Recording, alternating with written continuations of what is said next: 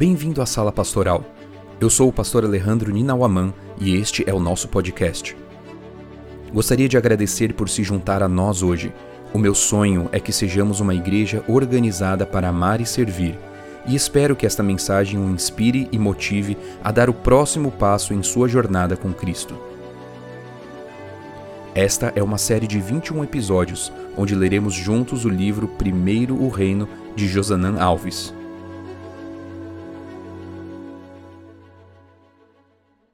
Capítulo 9 Usa-me, Senhor. Que a vida e o caráter sejam o mais forte argumento em favor do cristianismo, pois por meio destes serão os homens impelidos a saber a vosso respeito que estivestes com Jesus e dele aprendestes. Ellen G. White. Testemunho não é sinônimo de autobiografia. Quando estamos realmente testemunhando, não falamos de nós mesmos, mas de Cristo. John Stott. Em certa igreja, um homem chamado Carlos foi batizado. A decisão dele não era a mais simples ou fácil a ser tomada. Ele já era um homem experiente e toda a sua vida adulta havia sido mergulhada em todos os tipos de vícios imagináveis. Certo dia, seu vizinho resolveu lhe oferecer estudos bíblicos, na esperança de que o poder do Evangelho o libertasse daquela vida de vícios e autodestruição. Quanto poder há disponível no Evangelho? O apóstolo Paulo afirma no início da carta aos Romanos: não me envergonho do Evangelho, porque é o poder de Deus para a salvação. Romanos 1,16 O termo usado por Paulo para poder é a palavra grega dinamis.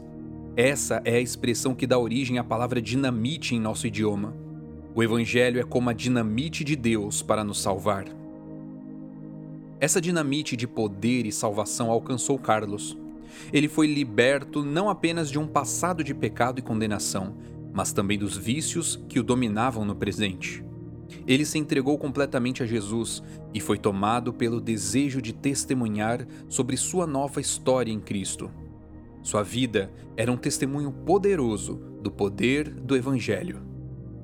As pessoas simplesmente não acreditavam no que viam como alguém que vivia sujo, jogado nas calçadas, alheio ao que acontecia na sociedade, estava agora vestindo roupas limpas, andando de cabeça erguida e com um incrível sorriso nos lábios?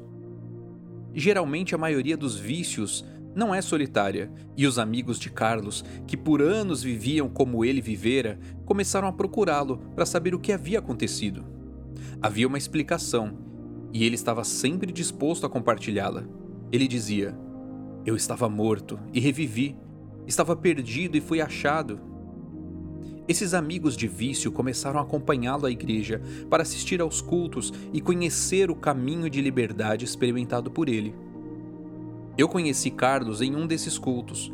Fui pregar na igreja pequena que ele frequentava e percebi que em um dos bancos estavam homens com uma clara aparência de embriaguez. Aquilo me chamou a atenção imediatamente. Já encontrei algumas vezes uma ou outra pessoa embriagada no culto, mas nunca havia visto tantos bêbados em um único culto. Durante toda a programação, Carlos ficava sentado perto deles para tentar manter a ordem. Ao final do sermão, foi apresentado aquele homem extraordinário que me contou sua história e a história de seus amigos. Conversei um pouco com eles e, em certo momento, perguntei o que estavam buscando ao ir para a igreja. Um deles com os olhos cheios de lágrimas, disse: Quero ser igual ao irmão Carlos. E os outros concordaram com a cabeça. É claro que eles queriam ser iguais ao Carlos. Eu também quero. A grande verdade por trás da história daquele irmão é que é impossível esconder os resultados da vida de alguém que decidiu entregar-se completamente ao Senhor. Nesse capítulo, iremos refletir um pouco sobre como é a vida de quem decide entregar tudo ao Senhor. Para isso, mais uma vez, a história da viúva pobre nos ajudará. O contexto literário da história da viúva nos ensinará uma grande lição.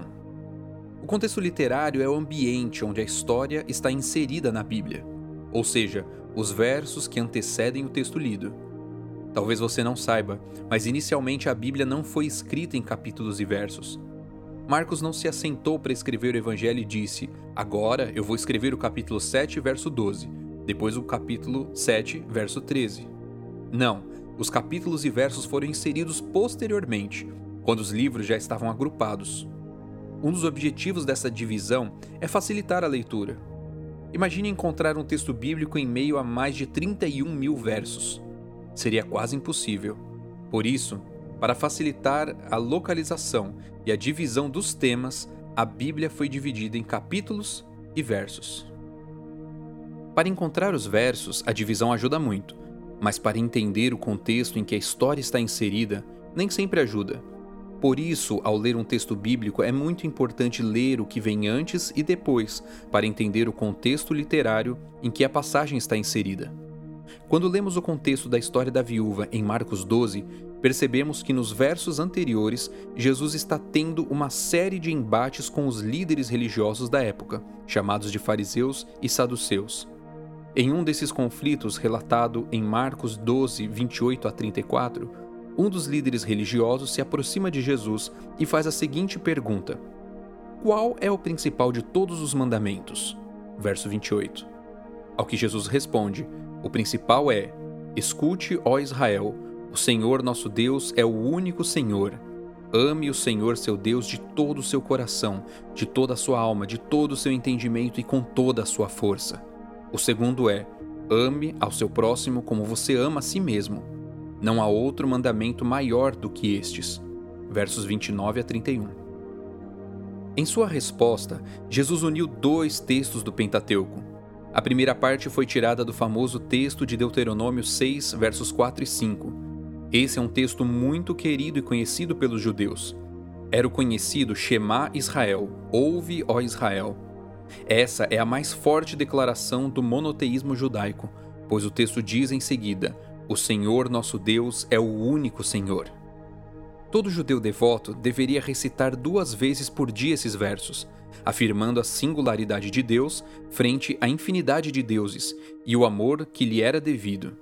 Além disso, havia a mezuzá, que era um pedaço de pergaminho colocado em uma caixa de metal ou madeira e fixado na parte superior dos umbrais da porta das casas judaicas. Nesse pergaminho estava a inscrição do Shema, em sua forma mais longa, com os textos de Deuteronômio capítulo 6, versos 4 a 9 e 11, versos 13 a 21. Em seguida, o texto apresenta a exigência divina da entrega completa. Deus exige amor e lealdade absolutos ao declarar: Ame o Senhor, seu Deus, de todo o seu coração, de toda a sua alma, de todo o seu entendimento e com toda a sua força. Coração, alma, mente e força devem cooperar no amor a Deus. Na cultura judaica, o coração representa o centro da existência do ser humano, de onde vêm seus pensamentos, suas palavras e ações. Provérbios 4, 23. A alma apresenta o centro da vida emocional. A mente representa a sede da vida intelectual, das disposições e atitudes, e a força representa a capacidade física e laboral do ser humano. O ser humano deve amar a Deus por meio de todas as faculdades com as quais Deus o dotou. Entretanto, além da ordem de usar todas essas capacidades ao máximo, a repetição quádrupla, todo, toda, todo, toda, nos ensina uma valiosa lição. O amor sincero de Deus não deve ser correspondido pela metade. O amor que Deus nos ofertou foi completo, grandioso e abrangente. Ele ama todo o mundo e, ao dar seu filho, ele ofereceu o seu todo. A entrega que ele espera de nós deve ser completa. Note que o escriba só havia pedido um mandamento, mas Jesus apresenta dois sendo o segundo, ame o seu próximo como você ama a si mesmo. Nesta parte do texto, Jesus está citando Levítico 19, verso 18. Na perspectiva de Jesus, não é possível amar a Deus sem também amar o próximo. O amor a Deus deve levar ao amor ao próximo, e o amor ao próximo é uma evidência do amor a Deus. Sem dúvida, a passagem tem um acentuado destaque cristológico, pois Jesus é a melhor expressão desse amor a Deus, que se dá sem reservas até a morte, em obediência à vontade divina, pela salvação dos pecadores. Na perspectiva divina, amor sentido e amor posto em ação são dois aspectos inseparáveis do verdadeiro amor. Um não é aceitável nem possível sem o outro. Na resposta de Jesus, ele fez uma ligação entre amar a Deus e amar ao próximo. Esse amor não deve ter apenas uma implicação emocional ou interior, mas também uma implicação prática, concreta e visível. Quem realmente ama a Deus manifesta esse amor nas ações dirigidas ao próximo. Você pode se perguntar qual é a relação entre essa explicação de Jesus sobre a essência dos mandamentos e a história da viúva.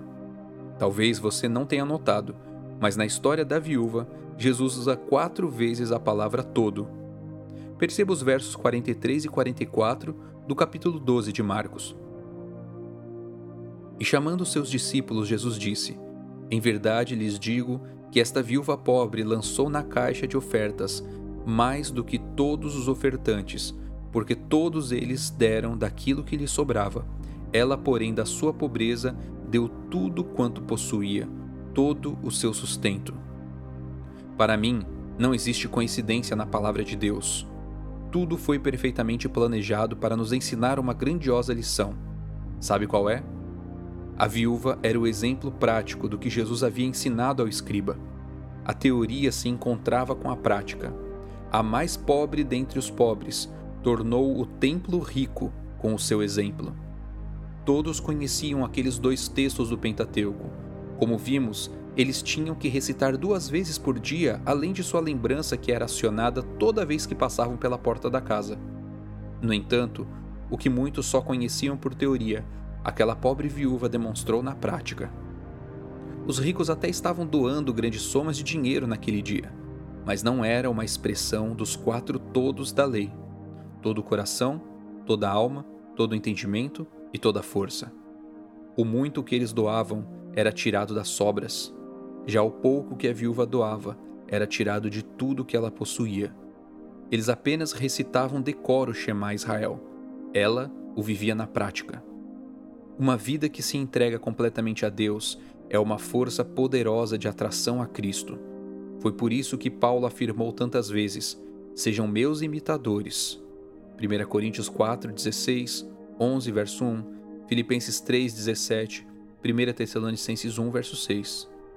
Por isso, a história do meu amigo Carlos é tão atrativa. Por isso, o exemplo da viúva é tão atual. Precisamos tomar uma decisão. Vamos pedir ao Senhor que nossa vida seja um testemunho vivo de uma entrega completa. Que as pessoas vejam em nós não a teoria da verdade, mas a verdade na prática. Faça uma pequena oração, fazendo esse pedido a Deus com as suas palavras.